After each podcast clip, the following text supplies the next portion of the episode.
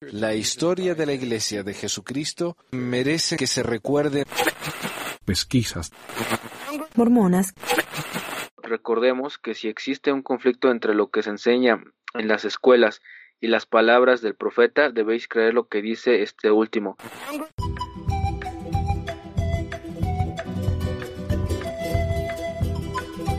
Bienvenidos a todos a otra edición de Pesquisas Mormonas. Les habla Manuel y hoy con nosotros tenemos a dos invitados muy especiales. Tenemos a la señorita, o señora, perdón, Joy. Eh, hola Joy, gracias por estar con nosotros. Gracias por invitarme. Ajá. Joy es la autora del blog Mormonismo en Transición. Un blog que me, me gusta mucho.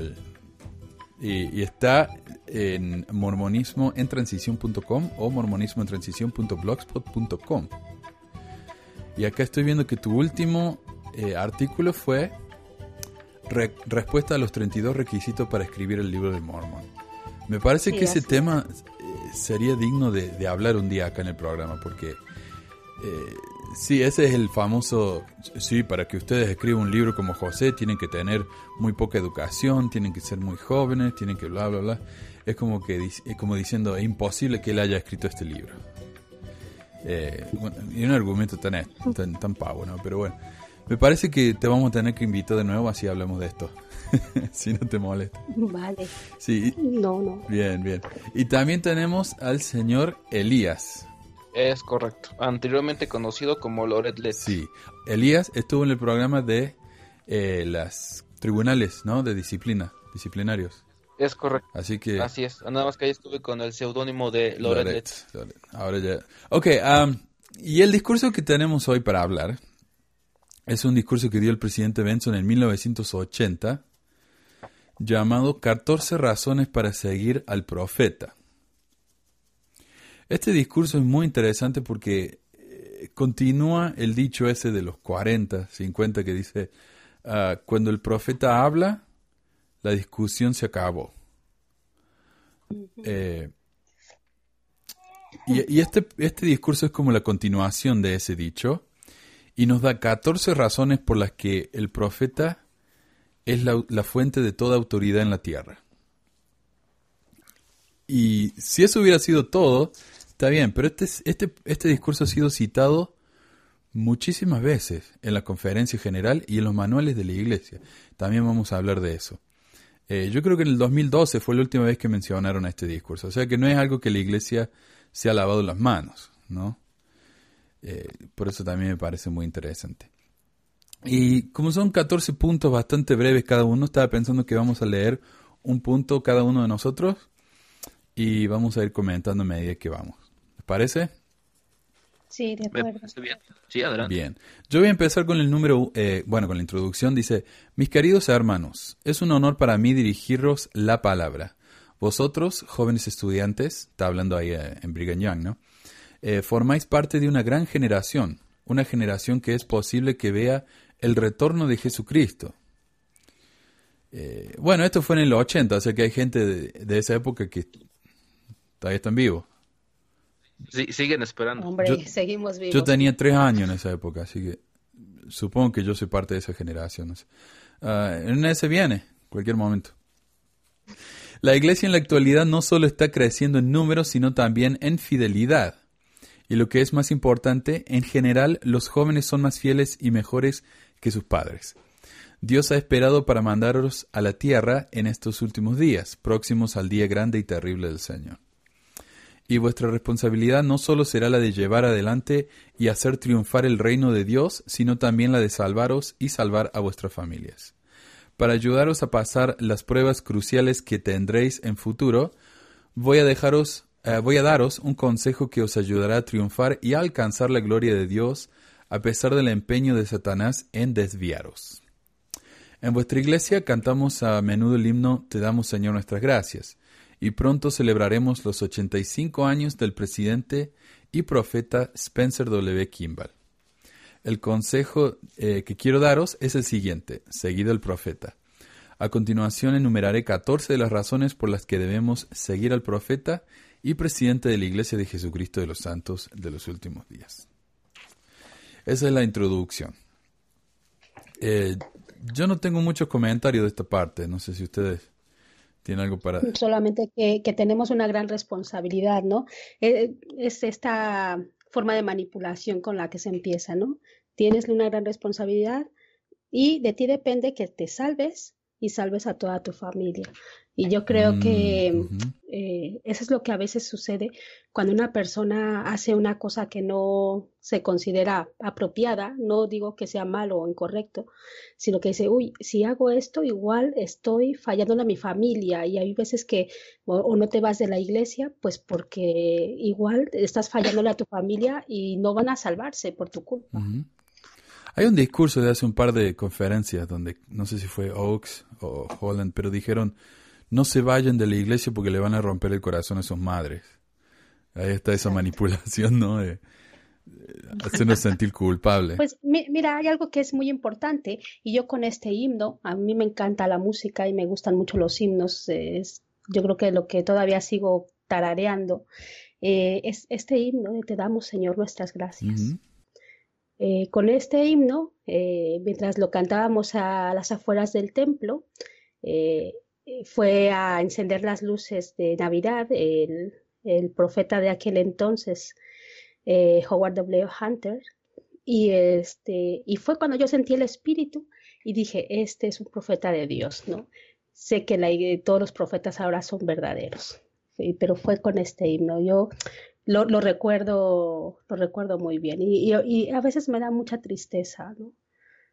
Como se, a veces me da tristeza los sentimientos que pude haber tenido porque em, te das cuenta que todo el, el ambiente era el propicio, ¿no? Este, toda la gente emocionada, íbamos a encender las luces de Navidad, estaba saliendo el profeta, empezaba el himno, la música.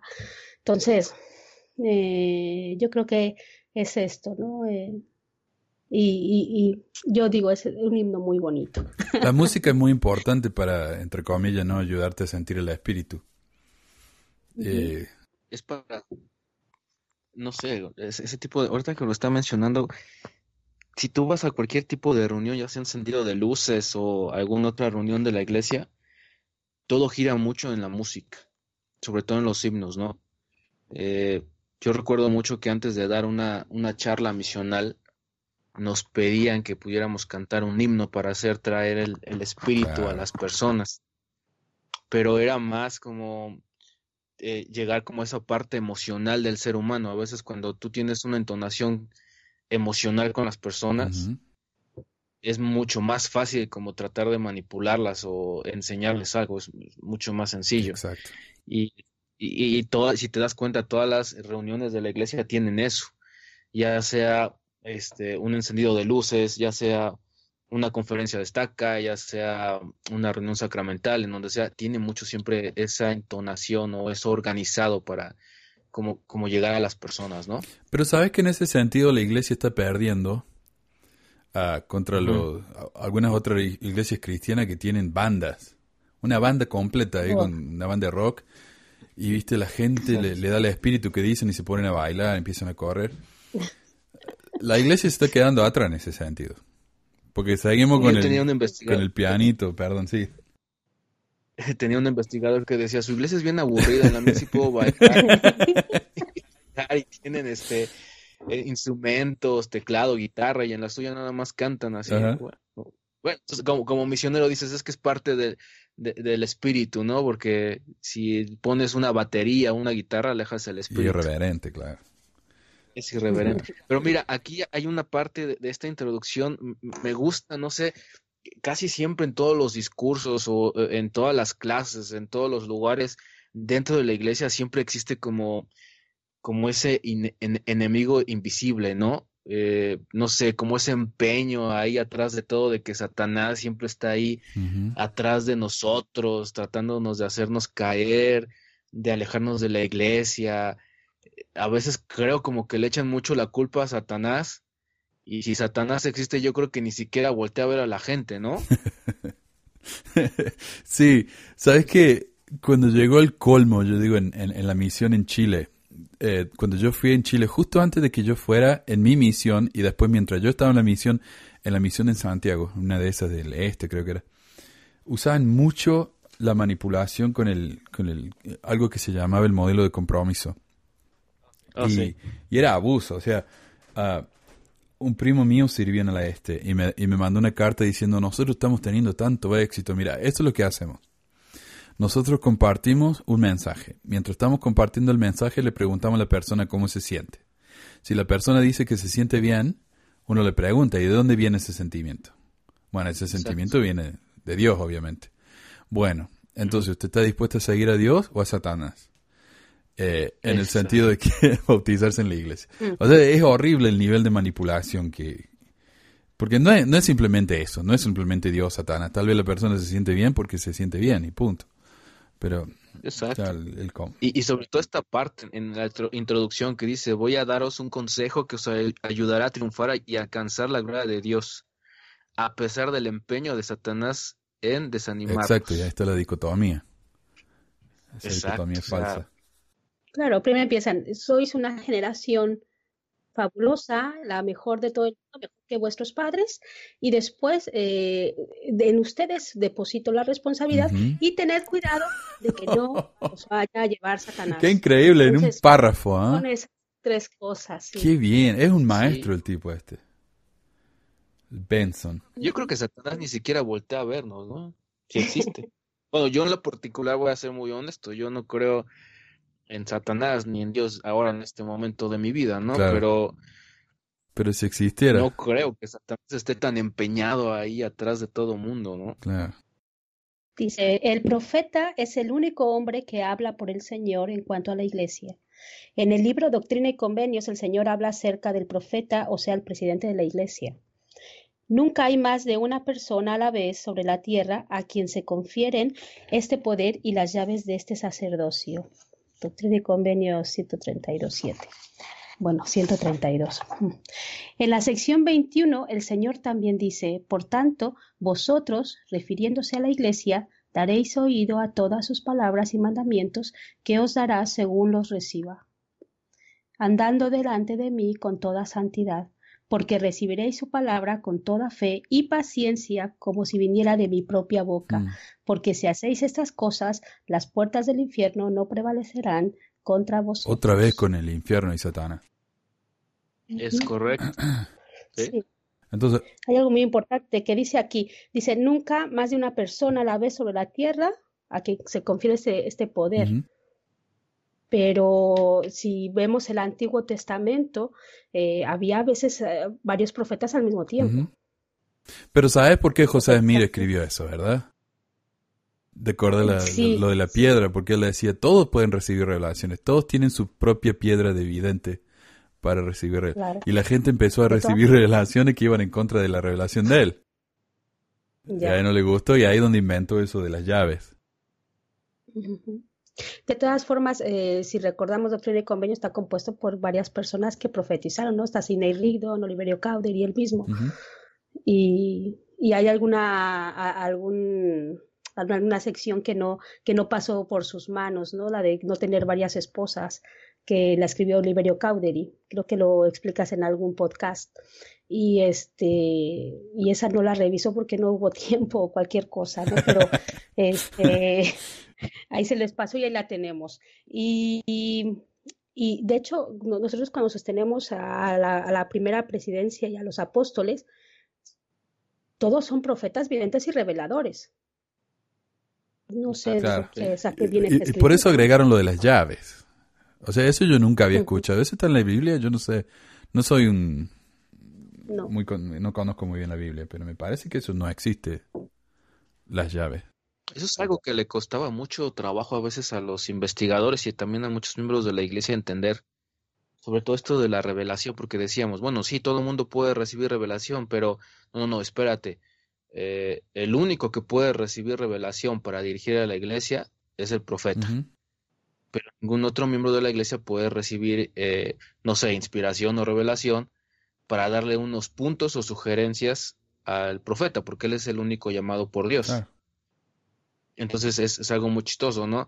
Y yo recuerdo que en una ocasión, no, no recuerdo muy bien cómo estuvo eso, pero todo- nos decían a nosotros como misioneros, ustedes pueden recibir revelación de Dios directa, ustedes son sus propios profetas en sus propias áreas. Y cada miembro de la iglesia en su familia son sus propios profetas para darle inspiración y dirección a su, a su familia. Pero finalmente aquí dice que solamente uno es el único que puede recibir toda la inspiración y todo el poder de Dios, pero es el único, eh, o el único que sería para poder tener todo eso sería el profeta, Claro, porque- el profeta que la Si yo soy el, el- el patriarca de mi hogar y recibo una revelación de que mi hijo no se tiene que ir a la misión y eso contradice lo, lo que dice el profeta, eh, ¿qué pasa Ajá. entonces? ah, está bien. Tienes que Y es tan manipulador también cuando dice, ah, daréis oído a todas sus palabras del profeta y mandamientos que os dará según los reciba. O sea, no dude nada de lo que diga. Y esto lo escribe José Smith. Y yo cuando me bauticé en la iglesia yo era muy chico, tenía unos 12 años. Pero yo me acuerdo que en esa época yo leía cosas como esta y yo decía, ajá, conveniente, ¿ah? Y después me sentía mal por pensar eso. Eh, pero siempre tenía eso como atrás en la cabeza. Digo, ah, pero qué conveniente que haya dicho eso para él. ¿no?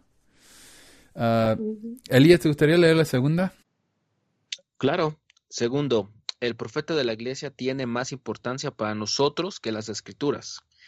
El presidente Wilford Woodruff nos cuenta algo interesante que sucedió en la época del profeta José Smith. Os contaré lo que sucedió en una reunión en la cual estaba yo presente en Kirtland, Ohio. Ese día también se había mencionado el tema de los profetas y la palabra escrita de Dios. Se había expuesto el mismo principio del Evangelio, aunque no tan, aunque, aunque no con tanto detalle como se hizo aquí. Cuando uno de los líderes de la iglesia se levantó para hablar el- del tema, aquí, perdón, aquí en el tema, aquí en la Biblia, en el libro de Mormón y en Doctrina y Convenios, tenéis la palabra de Dios. Es la palabra de Dios escrita y vosotros los que dais revelaciones debéis hacerlo de acuerdo con lo que los libros contienen, porque contienen la palabra de Dios. Debemos limitarnos a lo que dicen, a lo que, a lo que dicen. Cuando finalizó, José Smith se dirigió a Brigham Young y le dijo, hermano Brigham, quisiera que desde el púlpito nos dijera lo que piensa acerca de los profetas contemporáneos y la palabra escrita de Dios. El hermano Brigham Young se paró ante el púlpito, pausadamente, sacó los tres libros de escrituras y los colocó uno por uno delante de sí. Aquí se encuentra lo que nos dijo Dios acerca de su obra, desde el principio del mundo casi hasta nuestros días. Y os digo que si los comparamos con los oráculos vivientes, estos libros no tienen valor para mí. No nos transmiten la palabra de Dios dirigida a nosotros directamente como lo hacen los profetas o los hombres que poseen el santo sacerdocio en nuestros días. Yo preferiría tener los oráculos vivientes antes que todo lo escrito en los libros. Esto fue lo que dijo, lo que dijo en, eh, Resumen. Cuando terminó, el presidente José Smith dijo a la congregación, el hermano Brigham os ha dicho la palabra de Dios y os ha dicho la verdad. Entonces el profeta es más importante que las escrituras. Exactamente. La Biblia y el, perdón, el Antiguo y el Nuevo Testamento básicamente no, No. no se pueden, no pueden tener mayor poder ante un profeta viviente, ¿no? Y por eso, eso es una de las razones, ah, viste, yo estaba hablando en el video ese del fabricante de dioses, por qué otras iglesias piensan que los mormones no son cristianos.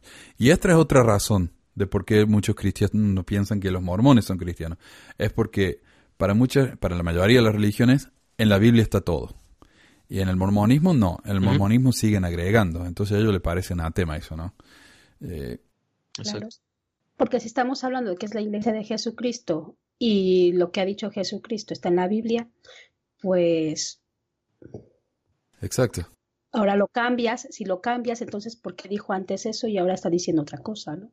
Y es bien conveniente, por eso eh, José Smith dijo, bueno, eh, con esto del matrimonio plural, eh, hay cosas que a veces son, Dios las considera inmorales y otras veces no, depende, ¿no? De cuando uno... Y la iglesia habla de, del relativismo moral. Dice, si uno se va de la iglesia no va a tener un, un compás ¿no? de, de moralidad. Por eso nos hace falta la iglesia para decirnos lo que está bien y lo que está mal.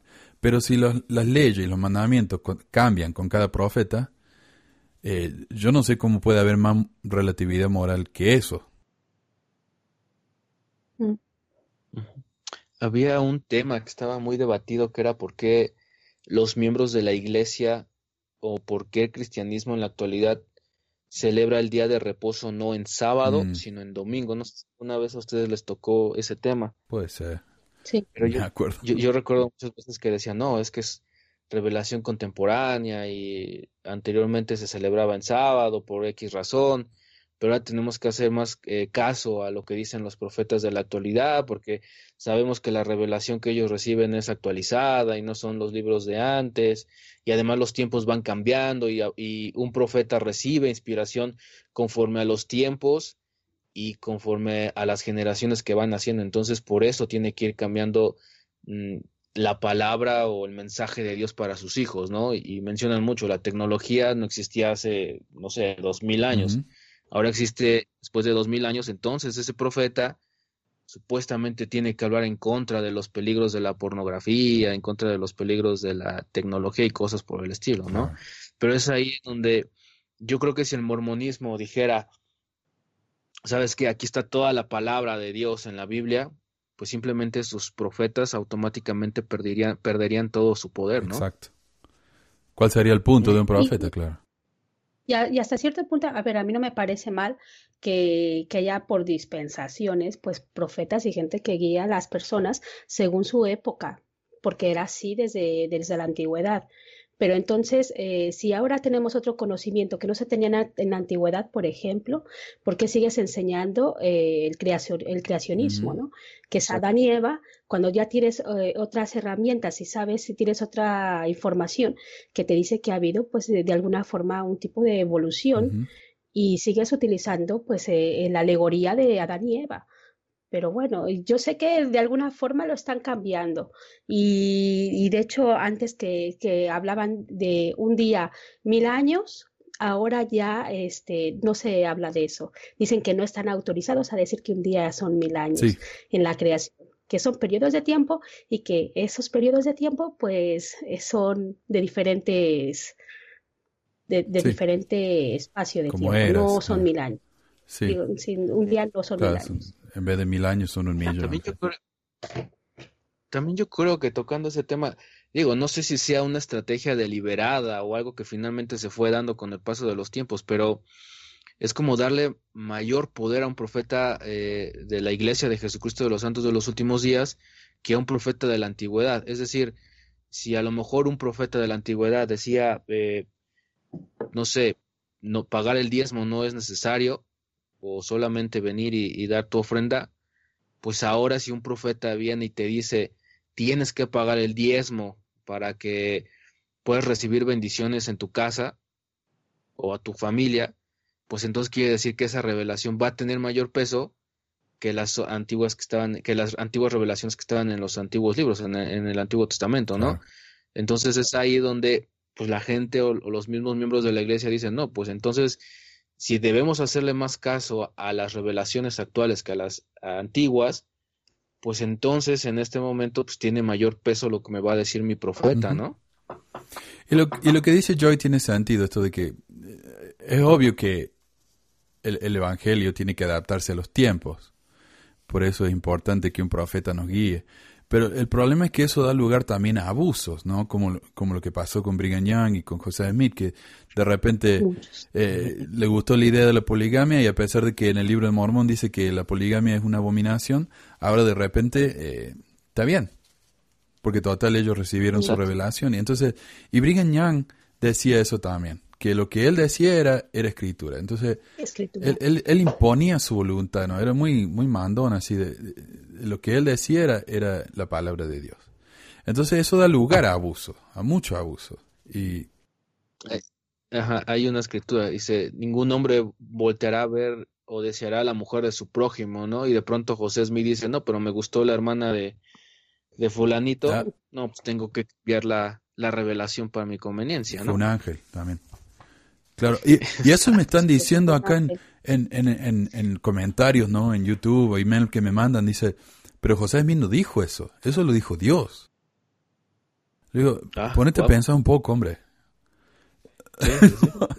Le eché- No, es que, es, es que de veras que te encuentras cada forma de querer es eh, decir que lo que está diciendo su profeta es verdad. Eh. eh, no, es Entonces, si José Smith hace algo mal, es culpa de Dios, porque Dios le dijo que lo hiciera.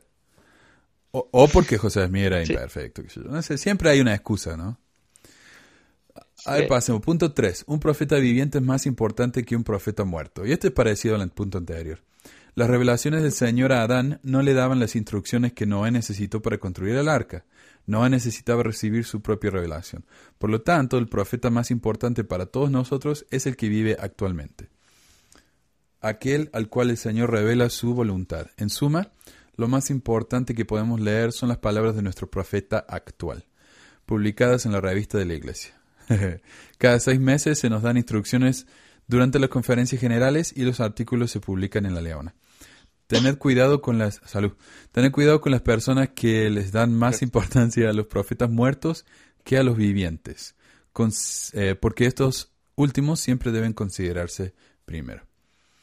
Y, y lo, lo- lo beneficioso de decir eso también es que si un profeta antiguo dijo algo que, que hoy nos suena mal, decían, bueno, pero era, era algo para su tiempo, o estaba hablando como hombre, lo que fuera. Eh, eh, Y eso es una manera entonces de lavarse las manos de los problemas del pasado. Parece a mí. Sí, no, o, o como, o como lo hemos dicho, ¿no? Que también eh, si ellos que querían poner la, imponer la poligamia, pues no, es que lo que decía aquí en la Biblia o en el libro de Mormón, este, ya están obsoletos y esta es la nueva revelación. O muchas otras cosas, ¿no? Que, que a lo mejor ahora mismo nos, nos parecerían eh, raras porque el- ya lo ha dicho de otra forma el profeta y ya no, pues no, no coincide con la revelación anterior. Exacto. Entonces, bueno, yo creo que todo maestro también ha sufrido eso. Ah, yo, yo soy maestro de escuela, enseño en la secundaria y en la primaria. Y cada año que empieza, los chicos, ah, pero el señor tal y tal no, lo- no lo hacía así, o la señorita no lo hacía así. Le digo, eh, yo soy el maestro ahora. Así que por ahí me siento, viste, como Brigañac. Yo soy el maestro ahora. Cállense. Ah, está bien. Ah, pasamos al cuarto, Joy. sí, un profeta nunca guiará a la iglesia por, mar- po- por mal camino. El presidente Wilford Woodruff dijo, eh, eh, digo a los miembros de la iglesia, el Señor nunca permitirá que yo ni ningún otro hombre que sea presidente de la iglesia os lleve por mal camino. Esos no son sus planes ni sus designios. El presidente Marion eh. Los, eh, nos cuenta lo que pasó cuando era joven. Dice, recuerdo que hace muchísimos años, cuando yo era obispo, el presidente Heber J. Grant fue a hablar a nuestro barrio. Después de la reunión lo llevé a su casa. Estaba parado a mi lado cuando me puso el brazo sobre los hombros y me dijo, muchacho, observa siempre al presidente de la iglesia y si alguna vez él te dice que hagas algo y está equivocado y tú lo haces, lo mismo el Señor te bendecirá. Pero enseguida dijo, en tono alegre, aunque no tienes que preocuparte porque el Señor nunca permitirá que su profeta guíe a la gente por el mal camino. Ahí está. Esto, esto me recuerda una vez a, a un presidente de rama que tuve y que dijo, a mí si, me, si el presidente de distrito me dice que me tire por la ventana, porque teníamos el, el centro de reuniones en un en una planta, una segunda planta, no, no era una capilla en- formal. Claro. Eh, Entonces él dijo, si a mí me dice el presidente de distrito que me lance por la ventana, yo me lanzo. Y entonces, eh, y, y, este, y, y todos nos quedamos así como diciendo, ¿pero por qué? Dice, no tienes que cuestionar, te lo ha dicho un líder y tienes que hacerlo, porque él tiene una visión más allá de la que tú puedes tener y entonces eh, a lo mejor me está salvando la vida. Digo, pero si te estás lanzando desde el segundo piso, no. ¿Ves? Ahí, ahí donde las cosas se ponen peligrosas realmente, cuando la gente dice cosas así. Acá hubo un caso, eh, yo no sé si ya lo, lo. Ah, en la, en la revista que estoy publicando en Patreon lo puse. Ah, el caso acá en- de, de una señora, creo que fue en Oregón, en Oregón. Una señora que ella creía mucho en la iglesia, pero ella era drogadicta, no sé, tenía problemas, ¿no? Problemas grandes. Y ella pensaba que si sus hijos crecían, con ella como madre, iban a tener los mismos problemas y los chicos estaban destinados al infierno como ella. Entonces, para evitar ese problema, los ahogó a los chicos uno por uno en el río. Eh, para que los chicos, como eran menores de 8, se fueran directamente al cielo. Increíble. ¿Me entendés? Entonces ella dijo, bueno, porque total yo me voy al infierno, ¿qué problema hay? O sea, esto no me va a ir llevar al infierno más de lo que yo estoy haciendo. Pero ellos se van a- Eh, exacto. Y ahí es cuando el, el, el tema este de la, del fanatismo, del de seguir ciegamente a alguien, se pone peligroso. No es un chiste, ¿viste? O sea, uno se ríe porque, ¿qué, qué pavos, cómo van a hacer eso? Pero hay gente que eso es lo que Gente que lo interpreta, hace. como el que se quiere tirar por la ventana. Increíble. No, y, ah, bueno, ta- también digo, no, no no tan extremo, pero hay gente que dedica todo su tiempo porque el líder le dice que tiene que dedicar todo su tiempo a la iglesia, ¿no? Yo he conocido a, a miembros de la iglesia que todo el tiempo están ahí o van y abren la capilla o se la pasan ahí por, porque tienen que seguir el consejo de, su líder.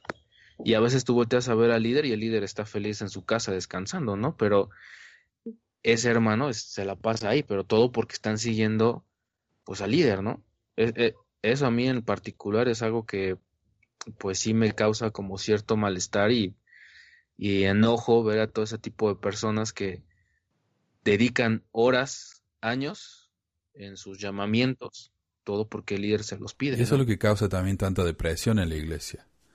Es esa, esa Claro. presión de que uno tiene que hacer más y más y más. Constantemente. Sí. Ah, Elías, ¿te gustaría leer el quinto? Claro. Quinto, para hablar sobre cualquier tema o hacer lo que sea necesario en cualquier momento, no es necesario que el profeta haya cursado estudios o tenga diplomas que lo acrediten. Hay personas que piensan que el conocimiento que adquirieron por medio de sus estudios de un tema determinado es superior al conocimiento que recibe un profeta directamente de Dios. Piensan que antes de aceptar cualquier cosa que el profeta diga, si esto puede contradecir lo que han aprendido, este debe tener el mismo estudio que ellos. ¿Cuántos años de estudio escolar tuvo José Smith? Sin embargo, él dio revelaciones sobre toda clase de temas. Ninguno de nuestros profetas obtuvo un doctorado. Nuestra iglesia nos alienta a que obtengamos más conocimiento en muchos, en muchos campos, pero recordemos que si existe un conflicto entre lo que se enseña en las escuelas y las palabras del profeta, debéis creer lo que dice este último, pues no solo seremos bendecidos, sino que con el correr del tiempo también se nos dará la razón. En otras palabras, hagan a un lado el conocimiento. Es, háganle más caso al profeta que al conocimiento, ¿no? Esto puede tener que ver también con, bueno, eh, el tema este de los de los 12 de, sept- de, de- de septiembre. Ah, Me recordó, fíjate. es- eso fue en los 90, pero es más o menos eso. O sea, no crean tanto en los eruditos, sino crean más en los profetas. Porque quién sabe más, quién habla directamente con Dios. Entonces, ah, tiene que tener cuidado y no dejarse llevar por lo que Y dice dice. que más adelante te nos dará la razón, ¿no? Pero bueno, eso está por ver. Eh, Yo, por ejemplo, eh, recuerdo al, al profeta que dijo que no íbamos a llegar a la luna. ¿No fue este mismo hombre? Ah, ah, no, ese fue el Fielding. Fielding, No, sí. no, porque, eh, Sí. ¿quién, quién fue? Fielding, fue en el eh, en el libro ese de tres Fielding tomos. Smith, Ah, sí. Claro, porque estamos hablando de Cesar Strata Benson. Entonces, eh, claro, y, y llegó el, el hombre A los dos años después de que dijo eso, sí. Exactamente. Entonces, hay muchas cosas que ellos eh, hablan y que, y que no están, eh, no tienen el conocimiento suficiente para, para, para hacer ciertas afirmaciones y pueden meter la pata. Y entonces, claro, ¿qué es lo que sucede? Que ahora dicen que, que, la, que la gente, que, que los eh, profetas alguna vez hablan como hombres y otras veces hablan pues por inspiración divina. Entonces, aquí el problema es cuándo están hablando como hombres y cuándo como inspiración divina. Pero no solamente eso, que sino que contradice el punto 4 en el que un profeta nunca nos guiará por mal camino. o, o, o el que que, que, que es, que es escritura todo lo que Ah, con lo que hablan. Exacto. lo Claro, más adelante. como dijo Brigham Young, lo que yo digo. Y, y también eso lo dijo a Bednar hace unos años, que eso fue una gran controversia. Él dijo, eh, algo en un discurso, ¿no? Y alguien le preguntó, y hermano, ¿en qué, ¿en qué escritura está eso? Y él dijo, yo soy escritura. ¿Verdad? Wow. Pero porque lo dijo Brigham Young y está en Journal of Discourses, que resulta ser que la iglesia dice que no es una publicación oficial de la No iglesia. oficial. No, no, no es, no, es oficial, pero se utiliza mucho Aunque está dicho por los profetas en la conferencia, sí. Ah, y es escritura. Pero no es Lo oficial. que me olvidé que en el punto 4, eh, cuando José Esmira abrió su banco, ¿ustedes escucharon hablar del banco de Kirtland? El, eh, cuando él abrió su banco, él, él dio una profecía diciendo que esa institución iba a tragar a todas las demás instituciones de la tierra, como que iba a ser el, el banco más importante. Y a los pocos años se fundió. Y cuando se fundió el banco, eh, muchísima gente se fue de la iglesia porque quedaron en la ruina. Ellos habían invertido todo en el banco y quedaron con nada. Eh, entonces eso causó mucha apostasía al punto de que Kimball dijo, C. Kimball dijo, "Ah, no había ni 20 personas que consideraran que José era un profeta. Ahora, muchos dicen, bueno, José no profetizó que el banco iba a ser exitoso. Eso, eso fue él hablando como hombre. Ok, pero él hablando como hombre era un profeta. Y lo que él dijo como hombre hizo que muchísima gente se fuera de la iglesia y apostatara. Pero Dios nunca va a permitir que un líder haga eso. Entonces, ¿qué pasa? Eh, Dios podría haberlo Y detenido. cuando lo haces son, ¿no? Eh, ¿Cómo? Es que, no, es que no, estoy pensando ahorita, digo, lo estoy escuchando, pero me encanta, me encanta esa eh, forma de razonar de la iglesia o de los miembros de la iglesia. Es cuando se equivoca es un hombre, Sí, pero obviamente todos tenemos esos errores, ¿no? Pero cuando habla con el espíritu y todo, ah, no, es de Dios. Eh, No, no sé si me explique Sí, eh, eh, sí, esa sí. que ellos lo hacen de justificar, perdón que lo diga de esta manera, como la idiotez, sí. lo justifican con la humanidad. Entonces, cuando quieren, sí justifican que son eh, hombres y se equivocan, pero cuando no, o sea, es, es el líder, o sea, no lo cuestiones. No. Y yo creo que aquí viene lo, lo impor- la importancia de que un líder pueda tener los, eh, a lo mejor no estudios de, como dice aquí, de Claro. doctorados y demás, pero sí ciertos conocimientos. Y yo creo que de alguna forma se han dado cuenta y por eso están las reuniones esas que tienen a puertas cerradas, que hemos visto algunos videos, este, donde se ve que, bueno, ya les informan de cómo va el mundo, Claro. de qué cosas hay nuevas, y entonces, porque ellos necesitan saber qué es lo que hay, porque si están tomando decisiones sin tener ni siquiera un conocimiento, pues entonces se van a dar cuenta que van a meter la pata más adelante. Sí.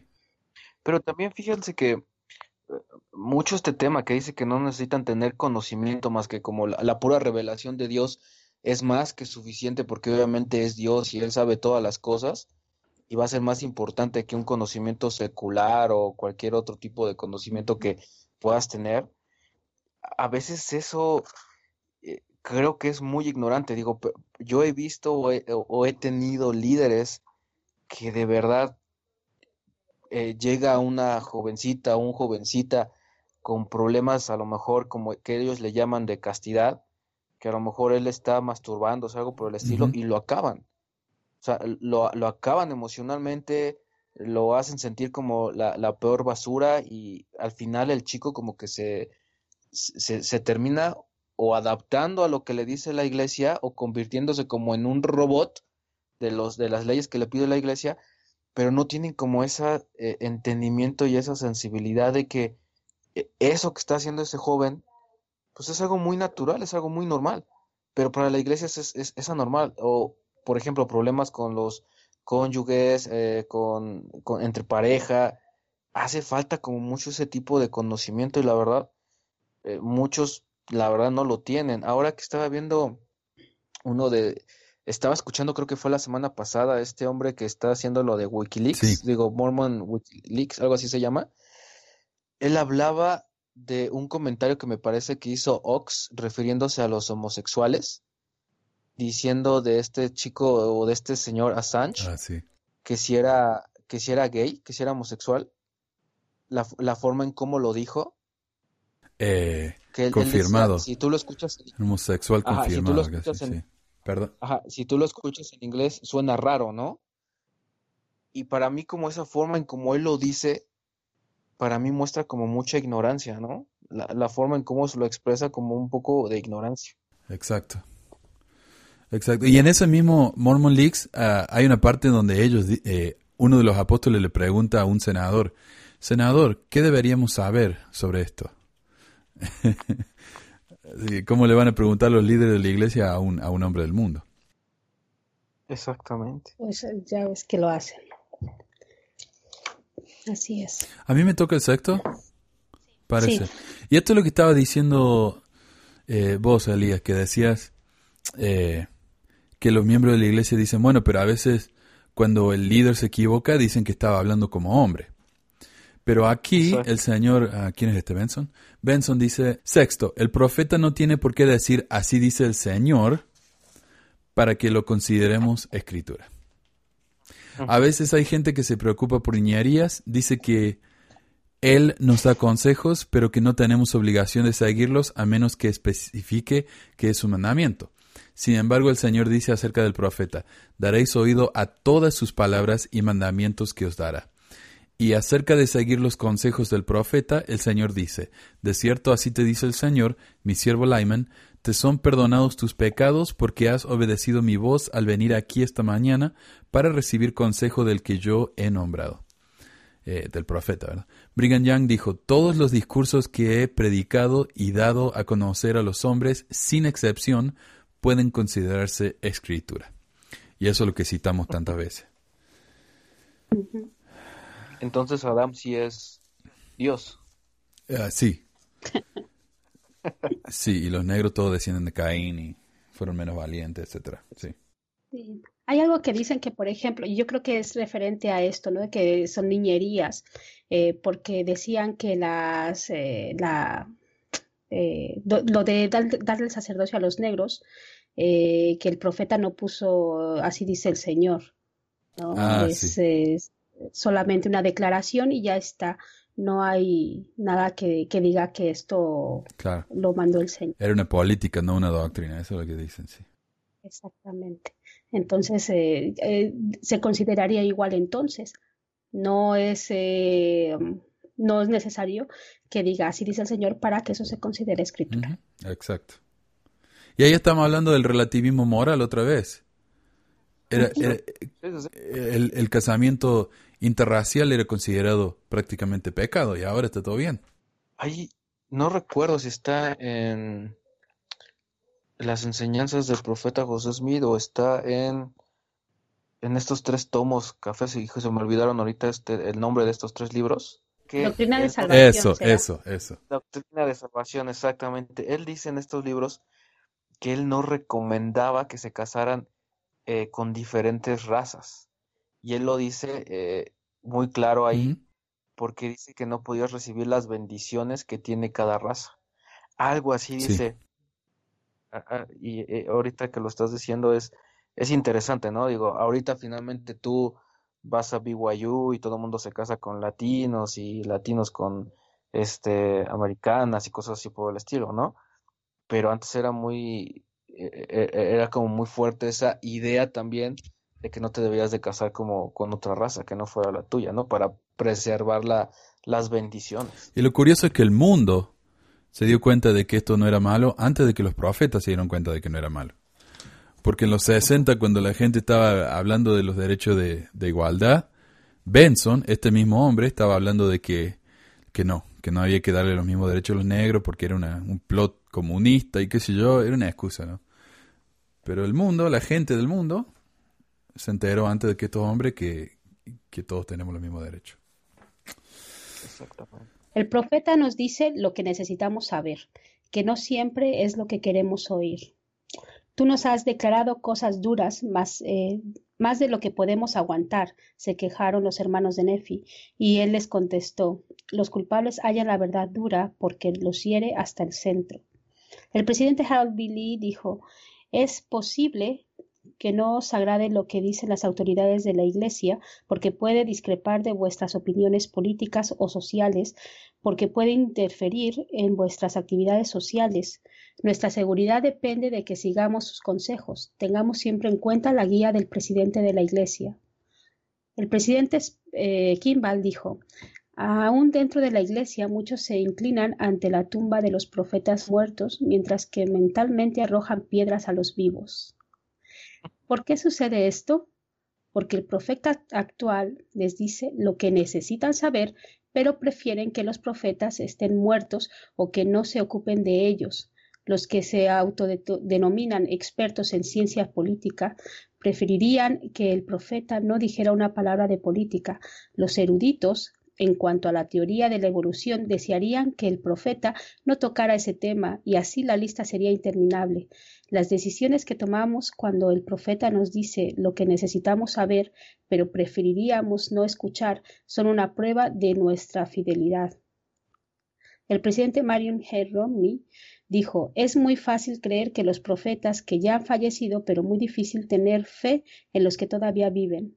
Y luego agregó, un día después de una sesión de la conferencia general en el tiempo en que el presidente Grant todavía vivía, estaba sentado en mi oficina cuando un señor de edad fue a verme. Estaba muy enojado a causa de lo que otras autoridades generales y yo habíamos dicho en la conferencia. Me di cuenta por su manera de hablar que venía del extranjero. Así que luego de haberlo calmado un poco para que me escuchara, le dije, ¿por qué ha venido a los Estados Unidos? Dice, estoy aquí porque un profeta de Dios me dijo que viniera. ¿Quién es ese profeta? le pregunté. Wilford Woodruff. ¿Cree que Wilford Woodruff era profeta de Dios? Sí, señor. ¿Cree que el presidente Joseph F. Smith fue un profeta de Dios? Sí, señor. Entonces le hice la pregunta clave. ¿Y cree que el presidente Herbert J. Grant es un profeta de Dios? Y me respondió, pienso que debería callarse la boca en cuanto a la ayuda que reciben los ancianos. Puedo aseguraros que un hombre con esta actitud se encuentra en el camino de la apostasía y desperdicia la oportunidad de obtener la vida eterna.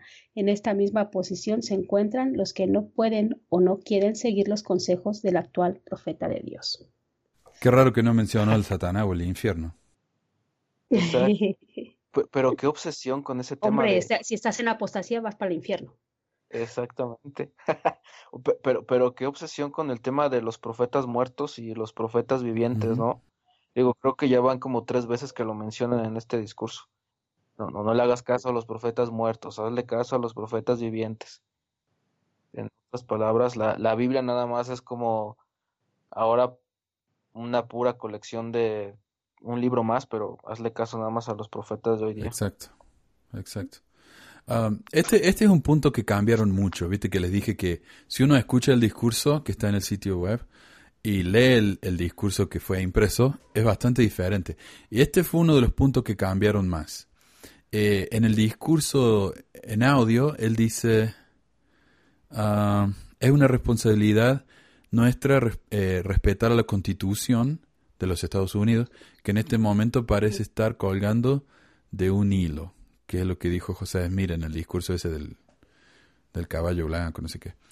Ah, y después también dice, va a haber eh, momentos en cuando tengamos que, que escoger entre las revelaciones de Dios y los razonamientos del hombre, entre lo que dice el profeta y lo que dicen los políticos o profesores. Y eso fue borrado porque imagínate, claro, él, él, está diciendo hay que escuchar al profeta antes que escuchar a los políticos.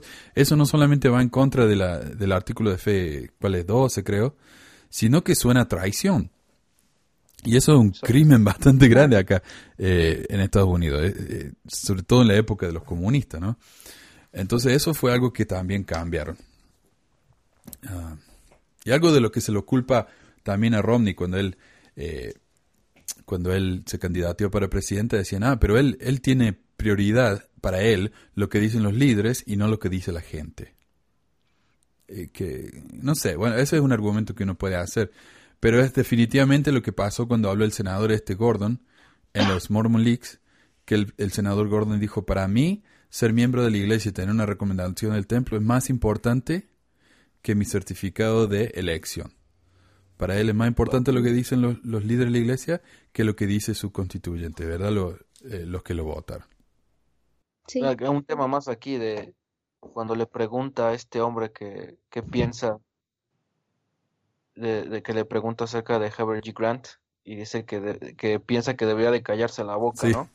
Digo, pa- pa- en cualquier lugar de la iglesia en que estés, cuidado y cuestiones, ¿no? Ujú. Inmediatamente cuando tú empiezas a cuestionar algo, enciendes focos rojos y te vuelves una amenaza para toda la comunidad de la iglesia, ¿no?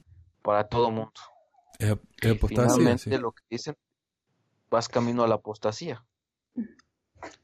Yo la piensa, por ejemplo, dice que debería de callarse la boca en cuanto a la ayuda que reciben los ancianos. Posiblemente, si estamos ahora vemos que ellos son pagados y no muy poco, si hay ancianos que recibían alguna pensión y es muy baja, pues entonces estaría enfadado esta, esta persona, ¿no? Porque ¿cómo va a estar hablando una persona que está recibiendo un dinero de la iglesia? No está en la misma situación que las personas que realmente eh, se ayudan de esa pensión ya para No vivir. entienden ellos, ¿no? ¿no? No, y además que Entonces viven, ellos no, no pueden ponerse en la situación de esas y personas. viven en otro mundo ellos. O sea, ellos se los tratan como estrellas de rock, a donde vayan, la gente los adora, los aplaude, los, eh, le levanta los pañuelitos. Claro, ellos, ellos no viven en el mundo que vivimos nosotros. Pero, pero ellos piensan que ellos pueden darnos consejos sobre todo. Sí. Y eso se extiende también a las a los barrios locales. Cuidado y tú eh, empieces a cuestionar a tu líder, porque igual vas para la apostasía o estás apostatando en el momento en que empiezas a cuestionar. Absolutamente. Llámese presidente destaca, tu obispo o cualquier otro líder que tengas y lo cuestiones, en vez de ayudarlo con cariño, estás apostatando. Exacto. Exacto, no, no es una democracia la iglesia. Elías, te toca el número 8, me parece. Sí, así es. Mm. Octavo, lo que dice el profeta no está limitado por la lógica ni la razón. Hay veces en que tendréis que escoger entre las revelaciones de Dios y la lógica del hombre, entre el profeta y el profesor. El profeta José Smith dijo, todo cuanto Dios quiere es justo, no importa lo que sea, aunque no podamos ver la razón por ello, sino hasta mucho después que se hayan verificado los hechos. A un oculista no le parecería muy razonable que le dijeran que curara a un hombre ciego escupiendo en la tierra, haciendo lodo con ella para ponérsela al hombre sobre los ojos, y mandándolo, mandándole lavarse en un estanque de agua contaminada. Sin embargo, esto es exactamente lo que hizo Jesús para curar a un ciego. Parece descabellado decirle a un leproso que vaya a bañarse siete veces al río para curarse. Y sin embargo, esto es precisamente lo que hizo el profeta Eliseo. Porque mis pensamientos no son vuestros pensamientos, ni vuestros caminos mis caminos, dijo Jehová. Como son más altos los cielos que la tierra, así son mis, así son mis caminos más altos que vuestros caminos, y mis pensamientos más que vuestros pensamientos. Entonces, si lo que el profeta dice no tiene absolutamente ninguna lógica, hay que hacerlo igual. Exactamente. Dame a tus Y serás esposas. bendecido aunque se equivoque. Sí, sí, sí. Y tienes que seguirlo con fe y paciencia, como lo hemos visto anteriormente. Exacto. Ahora, eh, bueno, esto está en un punto que va a venir pronto, pero dicen, si, si el profeta nos pide que hagamos algo que está mal y nosotros lo hacemos, vamos a ser bendecidos porque estamos haciendo lo que nos dice el profeta. El problema es que...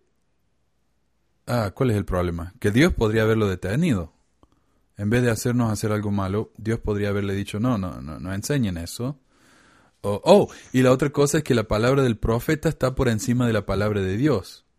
¿Verdad? Porque si el profeta nos enseña algo que está opuesto a lo que nos enseña Dios, Dios tiene que callarse la boca y bendecirnos por lo que dijo el profeta. O sea, El, el profeta se encima de equivoca. está por encima de Dios. En este caso. Exactamente. Ajá. A ver, eh, noveno, el profeta puede recibir revelaciones de cualquier naturaleza, ya sea temporal o espiritual. El presidente Brigham Young dijo, algunos de los hombres más importantes de la ciudad de Kirtland estaban muy en contra de lo que el profeta José Smith, de que el profeta José Smith diera su opinión en cuanto a asuntos temporales.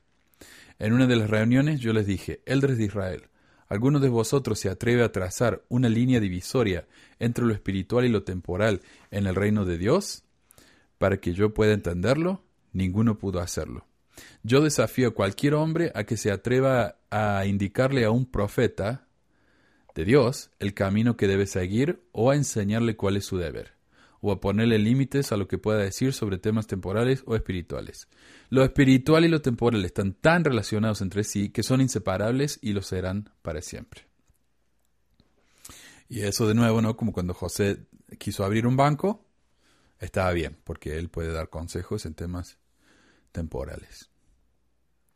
Y, el número 10 es muy, muy similar. Dice, el profeta tiene derecho a aconsejarnos en asuntos cívicos cuando el pueblo es justo, quiere que los que lo gobiernen sean las mejores personas. Alma estaba a la cabeza de la iglesia y del gobierno, según se cuenta en el libro de Mormón. José Smith fue alcalde de la ciudad de Nauvoo y Brigham Young gobernador de Utah. Isaías dio muchísimos consejos en cuanto a asuntos políticos y el Señor mismo dio de sus palabras, grandes son las palabras de Isaías, y esto absolutamente contradice lo que dijo el presidente Hinckley y tantos otros, de que la iglesia no se mete en la política. Exacto. Hombre, pero no puedes desligar lo temporal de lo espiritual. De hecho, no sé, en Estados Unidos creo que es, eh, se ve más eso, ¿no? Entre los miembros de la iglesia. Creo que bueno, yo cuando estuve sirviendo mi misión allá en, Los Ángeles, y te das cuenta que la mayoría de las personas siempre te dicen, yo soy mormón, yo soy republicano. O sea, si eres mormón, tienes que ser republicano. ¿Por qué? Porque eres conservador, entonces tienes que votar por un partido conservador y no liberal. Entonces, inclusive si tú ves el mapa de las elecciones recientes, te das cuenta que Utah pues es un lugar completamente republicano. Y Idaho también, y, de mormones ahí. Ajá, ya.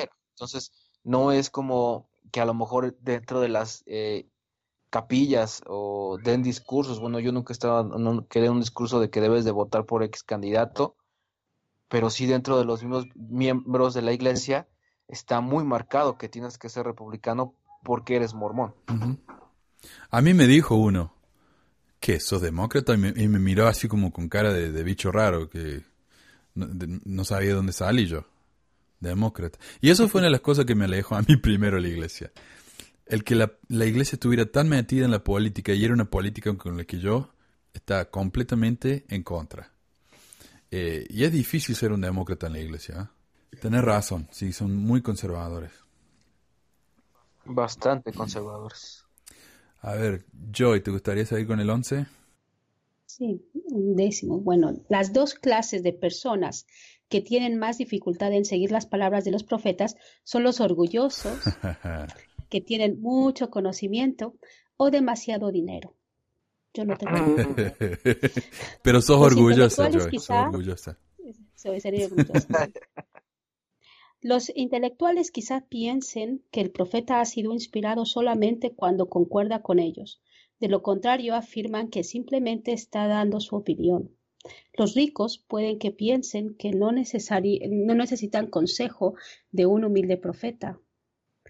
En el libro de Mormón leemos, oh ese sutil plan del maligno, oh las vanidades y las flaquezas y las necedades de los hombres. Cuando son instruidos, se creen sabios, y no escuchan el consejo de Dios, porque lo menosprecian suponiendo que saben de sí mismos, por tanto su sabiduría es locura, y de nada les sirve y perecerán. Pero bueno es ser sabios si hacen caso de los consejos de Dios, y al que llamare de él abrirá, y los sabios y los instruidos y los que son ricos, que se inflan a causa de su conocimiento y su sabiduría y sus riquezas, sí, estos son los que él desprecia, y a menos que renuncien a estas cosas y se consideren insensatos ante Dios y desciendan a las profundidades de la humildad, él no les abrirá. Y los desprecia, qué palabra tan fuerte, ¿ah? Que, que Dios, que Dios desprecia a la gente, no es que Dios ama al pecador pero odia el pecado. No, Carlos desprecia. Y, claro, si uno no escucha al profeta, está siendo, eh, como dice acá, orgulloso. Y está siendo, eh, no está siendo sabio, está siendo insensato, no sé qué palabra usa, pero si uno quiere ser verdaderamente sabio, tiene que seguir ciegamente al profeta. Este, fíjense que este punto a mí me, creo que me pegó demasiado, o me afectó bastante por el hecho de mi papá nunca, él no se convirtió nunca al mormonismo. Mi mamá sí fue la primera que se convirtió. Y mi papá siempre fue o es una persona, mejor dicho, que siempre le gustó ser instruido. Entonces, cuando fueron los misioneros a predicarle, mi papá no se dejó convencer tan fácilmente y nunca se bautizó. Y siempre tuvo muchísimas preguntas y nadie se las respondía y bueno. Y recuerdo que, eh, pues había, ya saben, eh, los problemas, ¿no? Entre mamá y papá, porque mamá quiere llevar a sus hijos a la capilla y papá quiere enseñarles las teorías evolutivas y bueno, todo este tipo de temas de, de agnosticismo, porque mi papá siempre se declaró que él era agnóstico. Entonces, yo recuerdo muy bien que muchos líderes nos decían que mi papá era un hombre instruido, inclusive sacaban estas escrituras, ¿no? Y decían, si tu papá no se puede convertir a la iglesia es porque pues es orgulloso y se siente que sabe todo. Y de verdad que por muchos años, yo, yo en particular lo puedo decir, yo por muchos años, yo vi a mi papá así. O sea, yo lo vi como una persona orgullosa y la vi como una persona que menospreciaba la palabra de Dios.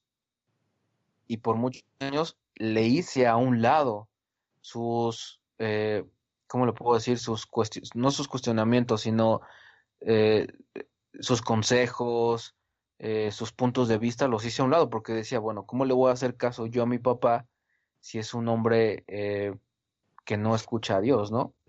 Al final, después de que yo eh, me empiezo a dar de cuenta de muchísimas cosas, me doy cuenta de que mi papá nunca estuvo equivocado. O sea, él no estuvo mal, a lo mejor no, era no es un hombre perfecto, ¿no? Claro, pero, los consejos pero no estuvo equivocado. E, exactamente, porque yo recuerdo que cuando yo era adolescente y le preguntaba, bueno, papá, ¿por qué tú no te vuelves al mormonismo y así somos una familia y bla, bla, bla, bla? Y entonces él me decía, bueno, si tú quieres que yo me convierta al mormonismo, primero justifícame por qué José Smith vivió en poligamia, por qué todos sus líderes, vivieron en poligamia. Y entonces ya saben, yo trataba de decirle, no, mira papá, esto y esto y aquello.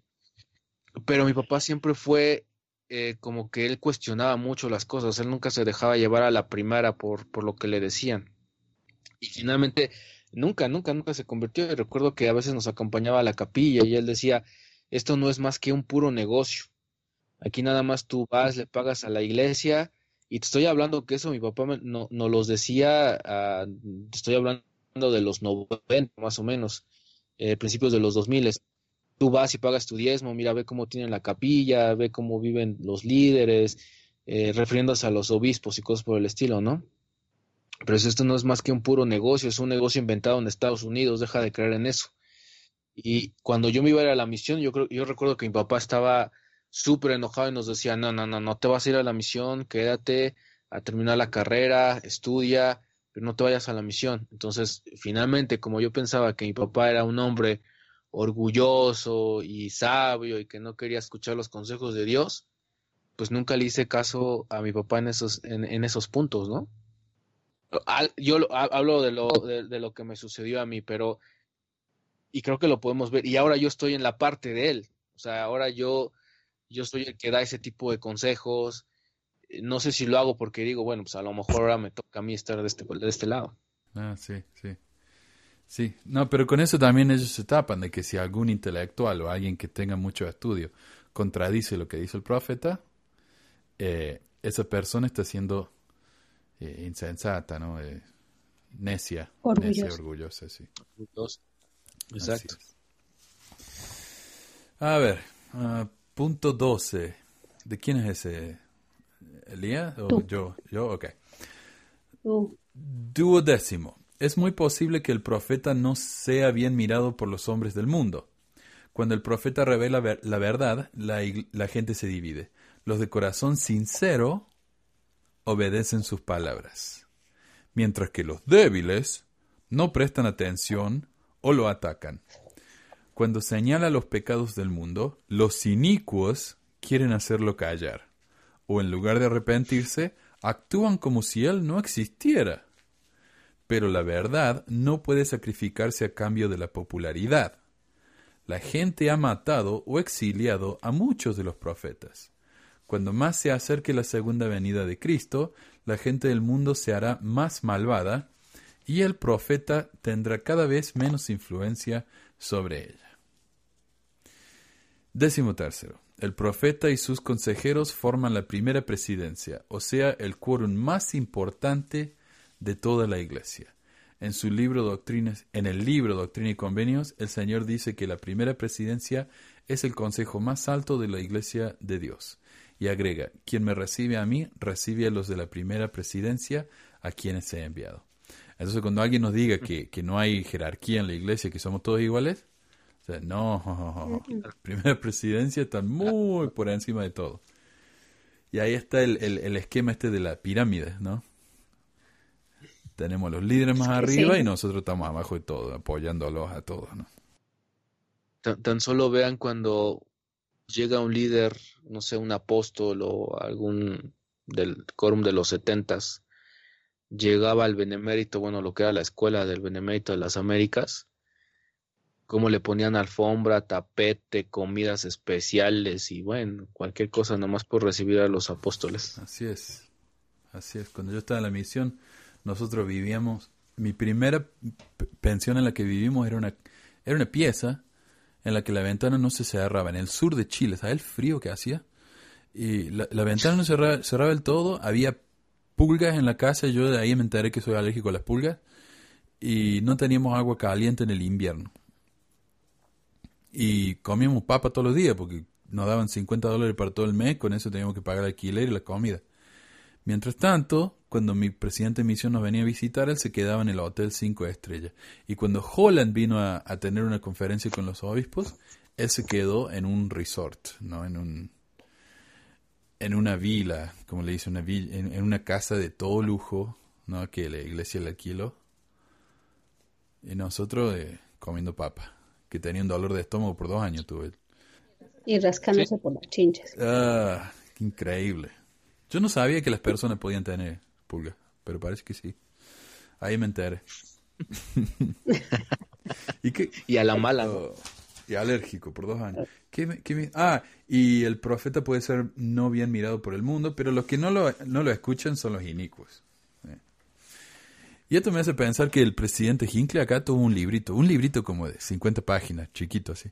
Ese, ese libro estuvo en la, en la lista de los bestsellers del New York Times. Así que no es que la gente lo ignoró ni lo odió. Le fue bien. Mm. Pero porque él sabía hablar. Pero esa, esa, amenaza, ¿no? De cuidado y contradigas al, al, profeta porque eres un inicuo, ¿no? O sea, automáticamente por cuestionar o decir algo eres un, un inicuo. Es increíble acá. Él, él, dice, la gente que escucha al profeta es, a ver, tienen corazón sincero. Tienen corazón... Como que hace la división, ¿no? Tiene corazón sincero. Eso es todo lo que dice. Y los que no escuchan al profeta son débiles, son inicuos, y, y sí, y, y, si no tiene cuidado lo va a matar el profeta. ¿Cuántos profetas mormones han matado, la verdad, no? Bueno, uno, sí, sí, sí. uno. Uno. uno, sí. Los otros fueron exiliados. sí. Pero, pero, es horrible. Es esa forma que te dicen, no, es que si empiezas como a cuestionar y te eres automáticamente desdichado, no tienes felicidad en tu vida y finalmente eres un inicuo.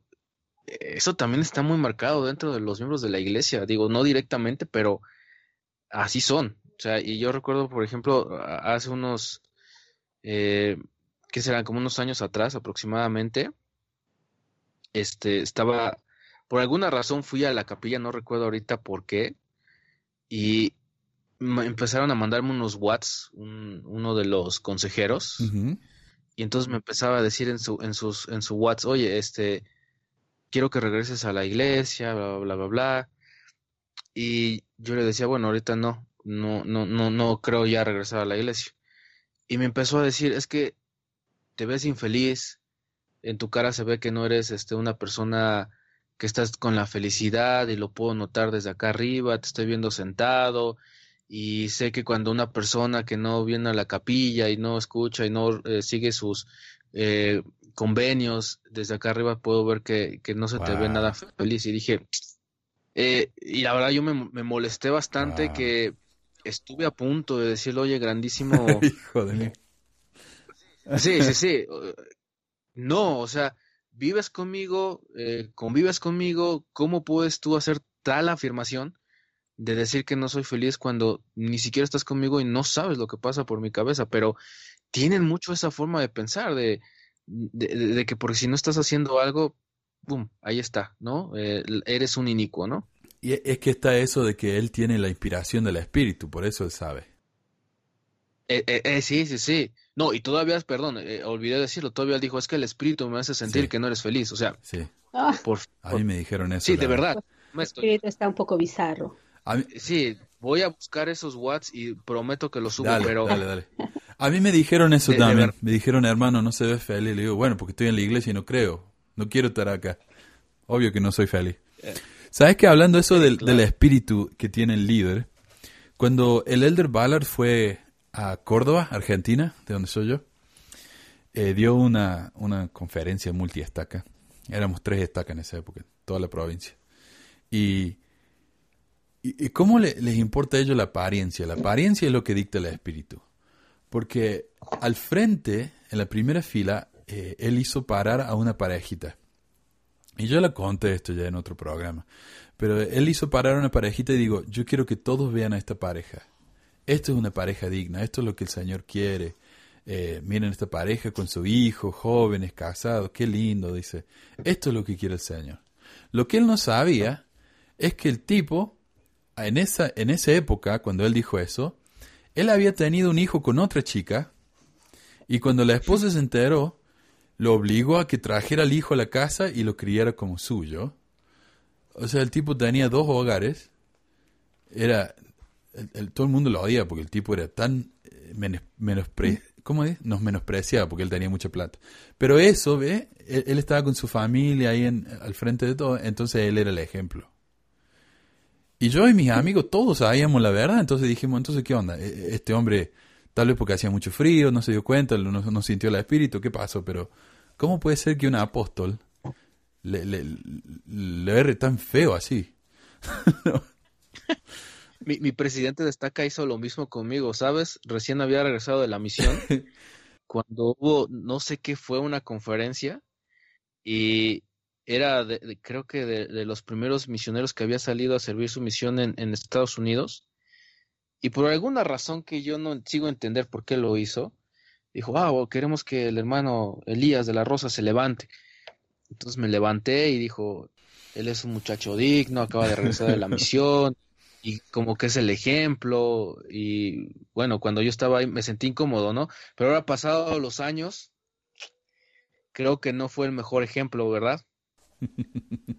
Ha de estar sintiéndose mal ahora de decir, dijo, ¿Sabes lo que hizo él? él? Él hizo lo que hizo Benson acá en la primera página. Ustedes son Ajá. una gente tan especial. O sea, te, te está tratando de hacer sentir bien a la vez que te pone esa, esa presión mental de que tenés que ser especial. Porque él dijo que sos Exacto. especial enfrente de todo. Exacto. Al final, aquí andamos, cuestionando la iglesia. Y llegamos, Ojalá y todos sigan, todos sigan mi, mi este, mi ejemplo. que seas un líder entre los hombres, sí. Ah, y llegamos al último punto.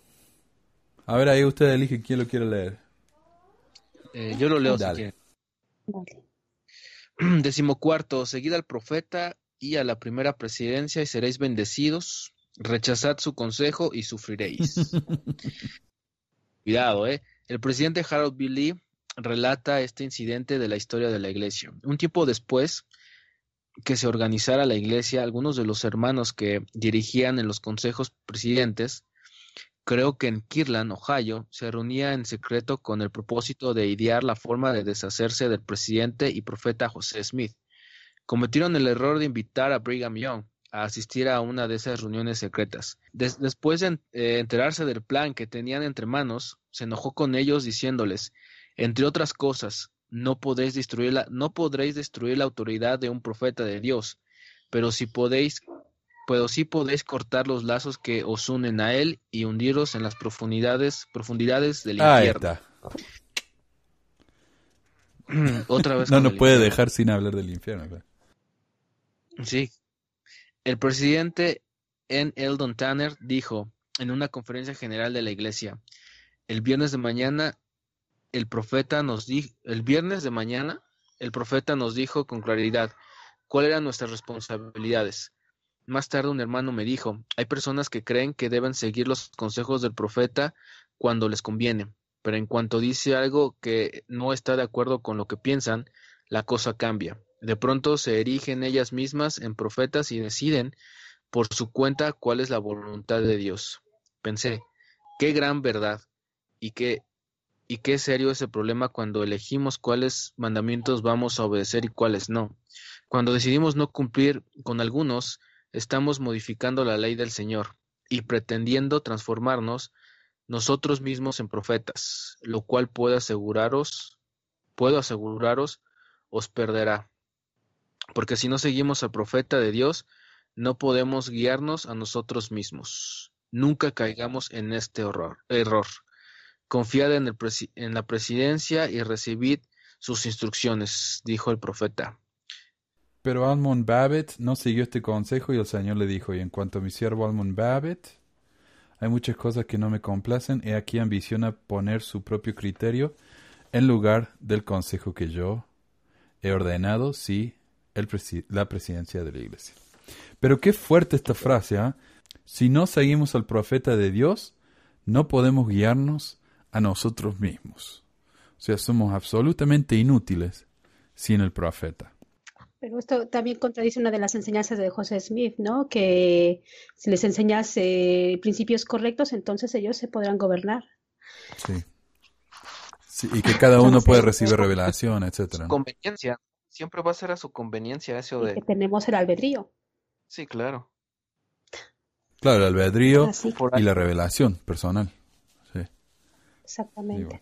Hay algo muy importante que dice aquí, em, si no seguimos al profeta, entonces, si rechazamos su consejo, entonces vamos a sufrir. Mm. Y esto me recuerda otra vez a Corior, que eso de que eh, como él estaba en contra y hablaba mal de la, de, la iglesia de Dios y decía que, que se aprovechaban del dinero de, la gente y se, lo, se, lo se beneficiaban de ello, entonces, una vez que, que, quedó al descubierto que decía mentiras, Corior, este, tuvo una muerte ignominiosa, ¿no?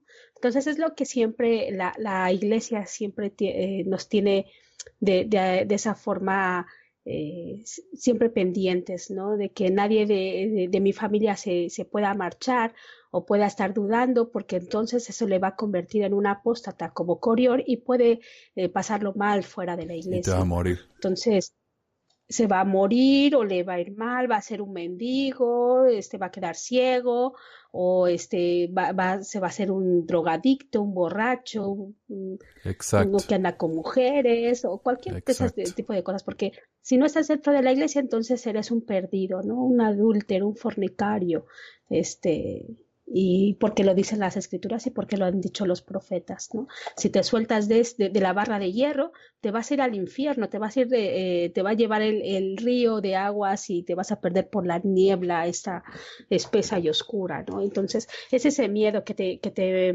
por el cual te gobiernan, ¿no? Eh, más que por el amor a, a, tu prójimo, el amor a, a Dios, el amor que, que debería de, de, reinar, ¿no? Sino que si te vas, entonces ese miedo que tienes a que posiblemente ya no vuelva a ver a mi familia en la eternidad, son muchas cosas. Ahora, vos dijiste, Elías, que, que no crees en Dios. Y, y yo veo los comentarios que hacen los creyentes. Y, y ellos usan la palabra ateo como si fuera un insulto, ¿no? Como si uno fuera la peor basura que hay.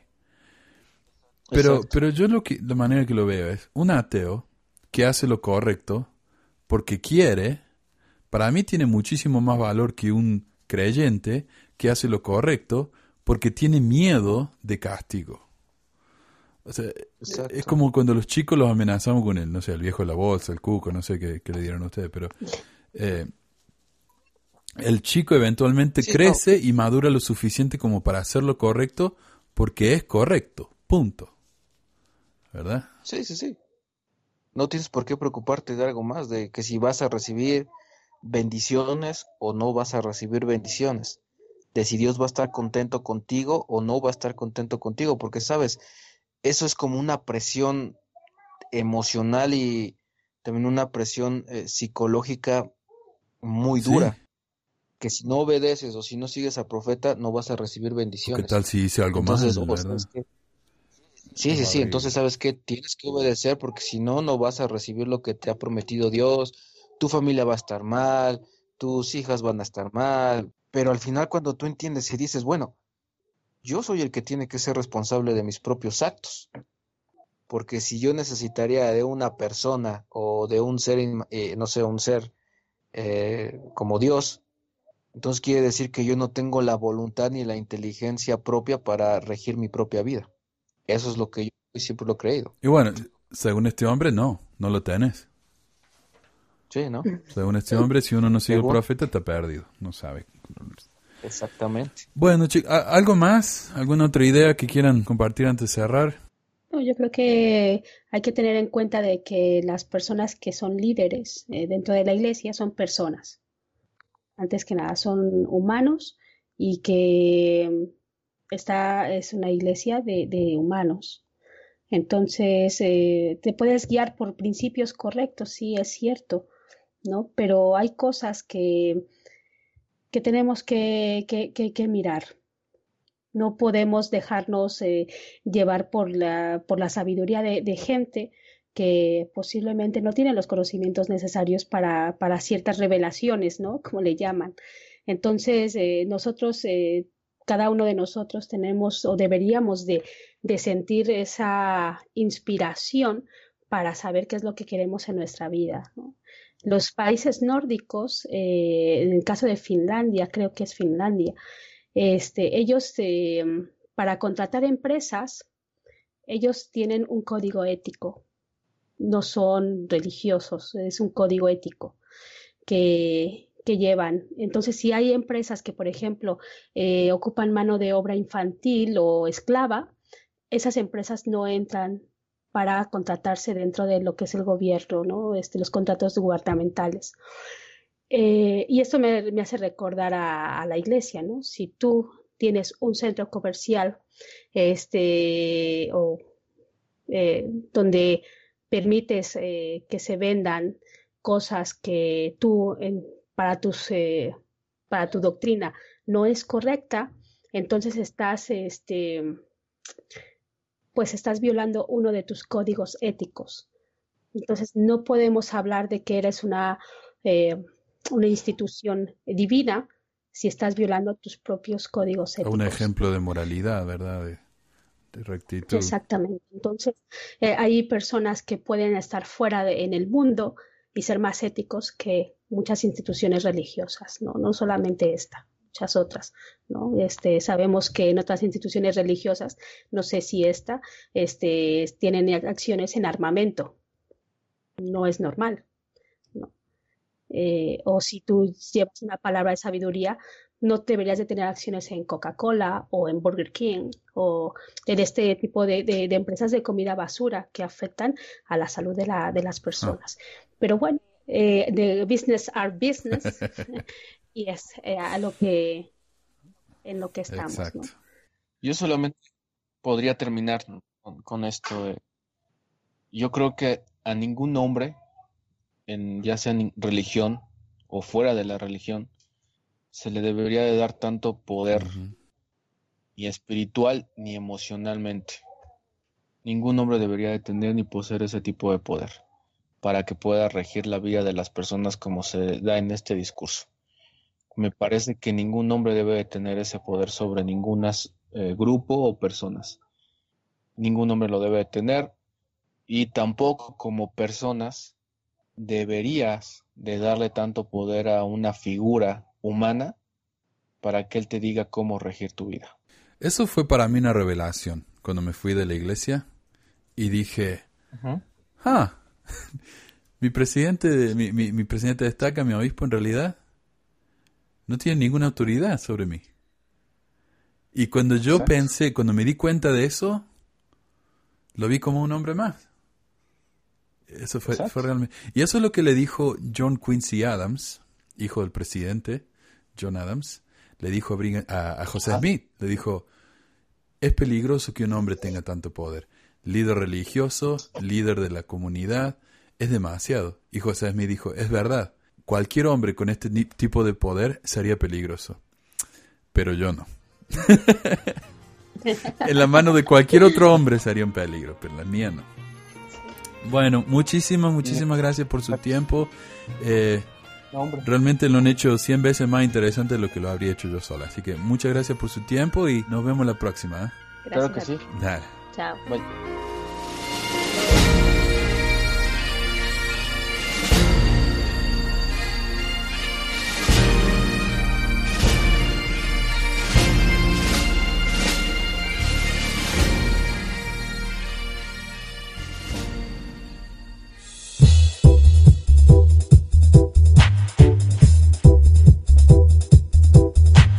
Gracias por escuchar esta edición de Pesquisas Mormonas. No se olvide de visitar nuestro website en pesquisasmormonas.com o pesmor.com y nuestro blog en pesquisasmormonas.org o pesmor.org.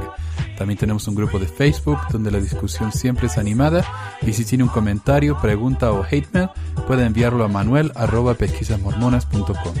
Y si por alguna razón ha abandonado la iglesia y ya no sabe qué hacer con todos esos miles de dólares extras, ahora que ya no paga el diezmo, le agradeceríamos si nos envía uno o dos dólares por medio de Patreon en patreon.com barra o en paypal.me barra para ayudarnos a cubrir los gastos de domain y hosting del podcast. Muchas gracias de nuevo y hasta la próxima semana. La música del comienzo del podcast es la canción de la primaria Historias del Libro de Mormón por Clive Rodney. La canción previa a esta es Lo hora el profeta del ex de Acevedo y esta es la versión de la banda Roosters de la canción de la primaria Palomitas de Maíz. Gracias. Pues quizás hormonas.